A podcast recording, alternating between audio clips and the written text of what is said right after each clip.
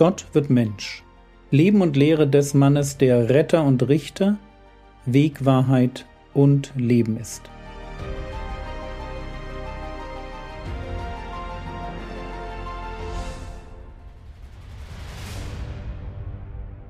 Episode 73, das Einmaleins der Versuchung, Teil 1.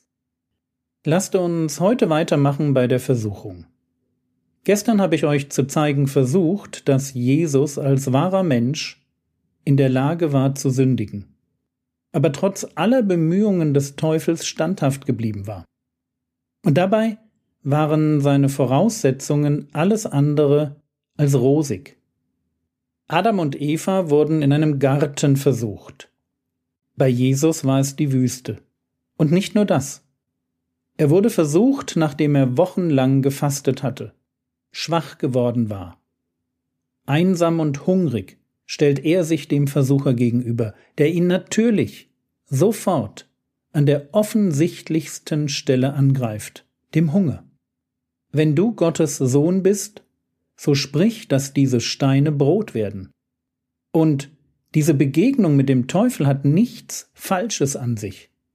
Also ich meine, natürlich ist sie falsch in dem Sinn, dass der Teufel etwas Böses tut. Aber sie ist nicht falsch im Blick auf den Auftrag, den der Herr Jesus zu erfüllen hatte. Diese Begegnung mit dem Bösen ist durchaus Gott gewollt. Sie war nötig so wie es im ersten Petrusbrief ja auch über unsere Versuchungen heißt, dass sie nötig sind. 1. Petrus 1, die Verse 6 und 7. Darin frohlockt ihr dir jetzt, wenn es nötig ist, in mancherlei Versuchungen betrübt worden seid, damit die Bewährung eures Glaubens viel kostbarer erfunden wird als die des vergänglichen Goldes. Also die Bewährung oder die Echtheit des Glaubens wird offenbart durch Versuchungen. Versuchungen, die uns traurig machen, aber nötig sind. Und so war auch die Versuchung Jesu in der Wüste kein Fehler. Und anscheinend nicht nur kein Fehler, sondern genau jetzt dran. Matthäus 4, Vers 1, dann wurde Jesus von dem Geist in die Wüste hinaufgeführt, um von dem Teufel versucht zu werden. Bei Markus wird sogar formuliert, Markus 1,12, und sogleich treibt ihn der Geist in die Wüste hinaus. Wir merken hier, dass eine Ernsthaftigkeit und eine Dringlichkeit zum Ausdruck kommt. Der Sohn Gottes hatte seine Mission angetreten, und jetzt bleibt keine Zeit zum Verschnaufen.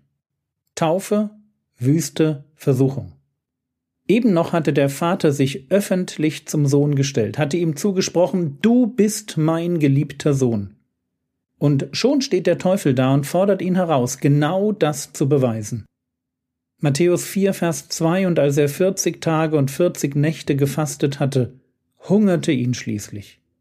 Ist das nicht verrückt, wie nüchtern die Bibel das beschreibt? Natürlich hungerte ihn.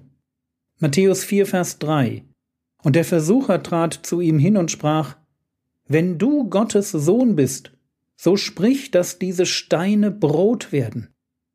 Lasst uns an dieser Stelle zwei Dinge festhalten, die wir für unser Leben uns wirklich gut merken müssen. Erstens, der Teufel wird dich besonders dann angreifen, wenn du schwach bist. Schwäche ist kein Zeichen dafür, dass du irgendetwas falsch gemacht hast. Jesus befand sich in der Wüste 100 Prozent genau dort, wo ihn der Heilige Geist haben wollte. Und trotzdem muss uns eines klar sein. Wenn wir uns schwach fühlen, dann dürfen wir uns gerade nicht gehen lassen. Ganz im Gegenteil, dann müssen wir gerade davon ausgehen, dass der Versucher die Gelegenheit nutzen wird, um uns zu schaden. Bitte lasst uns nicht naiv sein. Der Teufel kennt uns sehr gut. Und er hat Jahrtausende Erfahrung im Umgang mit Menschen. Ich sage das deshalb, weil ich es erlebe, dass notvolle Zeiten, und ich denke dabei an lang anhaltende Krankheiten, gerade auch psychische Erkrankungen, Probleme mit den Kindern, Arbeitslosigkeit oder die unerfüllte Sehnsucht nach einem Ehepartner. Ich erlebe, dass belastende Umstände die Macht haben, Christen mürbe zu machen. Und ich habe Freunde gesehen, die anfangs noch kämpften, aber dann im Kampf gegen die Sünde irgendwann aufgegeben haben, die bitter geworden sind, schon lange nicht mehr zum Gottesdienst kommen und sich Schritt für Schritt vom Glauben verabschieden. Und weil das in meinem Lebensumfeld eine Realität ist, lasst uns bitte ganz, ganz nüchtern sein.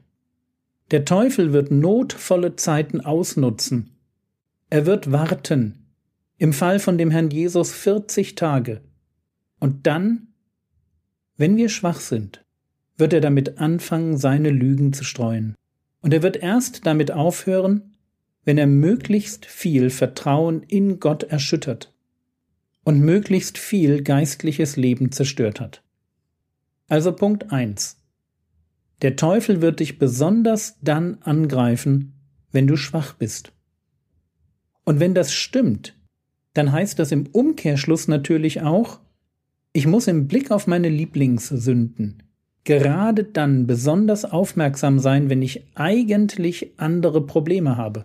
Das klingt ein wenig verrückt, ich weiß, aber so ist halt Leben. Es sind die herausfordernden Zeiten, die der Satan nutzt, um Sünde in mein Leben hineinzuschmuggeln. So wie beim Herrn Jesus. Wenn du Gottes Sohn bist, so sprich, dass diese Steine Brot werden.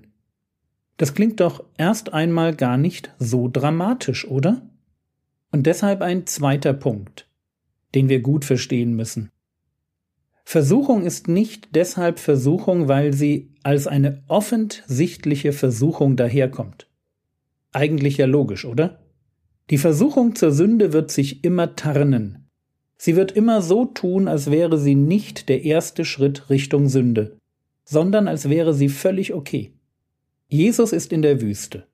Er ist 40 Tage lang gehorsam. Und das bedeutet für ihn, dass er 40 Tage hungert. Und am Ende der 40 Tage, wenn Jesus nicht weiß, was der 41. Tag bringen wird, kommt der Teufel. Und er spricht einen Punkt an, der so leicht im Leben von Christen zu einem wunden Punkt wird, nämlich unsere ganz normalen körperlichen Bedürfnisse. Haben wir denn nicht ein Recht darauf, satt zu sein? Ein Recht darauf, unsere Bedürfnisse mit unseren Möglichkeiten zu stillen? Sollte Gott etwas dagegen haben, dass ich satt bin? Achte auf dich selbst. Nimm deine Bedürfnisse ernst. Achtsamkeit. Das sind die Slogans der Welt, in der wir leben. Und der Teufel greift sie auf. Und natürlich stecken zwei fiese Ideen hinter dieser Versuchung. Erstens, Gott meint es gar nicht gut mit dir. Schau nur, was er dir alles vorenthält. Und zweitens, in deinem Leben ist vor allem eines wichtig dass deine natürlichen Bedürfnisse gestillt werden. Und die kann man grob in drei Kategorien einteilen. Versuchung Nummer eins körperliche Bedürfnisse. Essen, Trinken, Schlaf, Sexualität. Versuchung Nummer zwei das Bedürfnis nach Anerkennung, danach jemand zu sein. Versuchung Nummer drei Reichtum und Macht. Diese Bedürfnisse sind an sich nichts Schlechtes. Problematisch werden sie erst, wenn der Teufel sie im Rahmen einer Versuchung instrumentalisiert und uns einredet, dass die Erfüllung dieser Bedürfnisse wichtiger ist als unsere Beziehung zu Gott.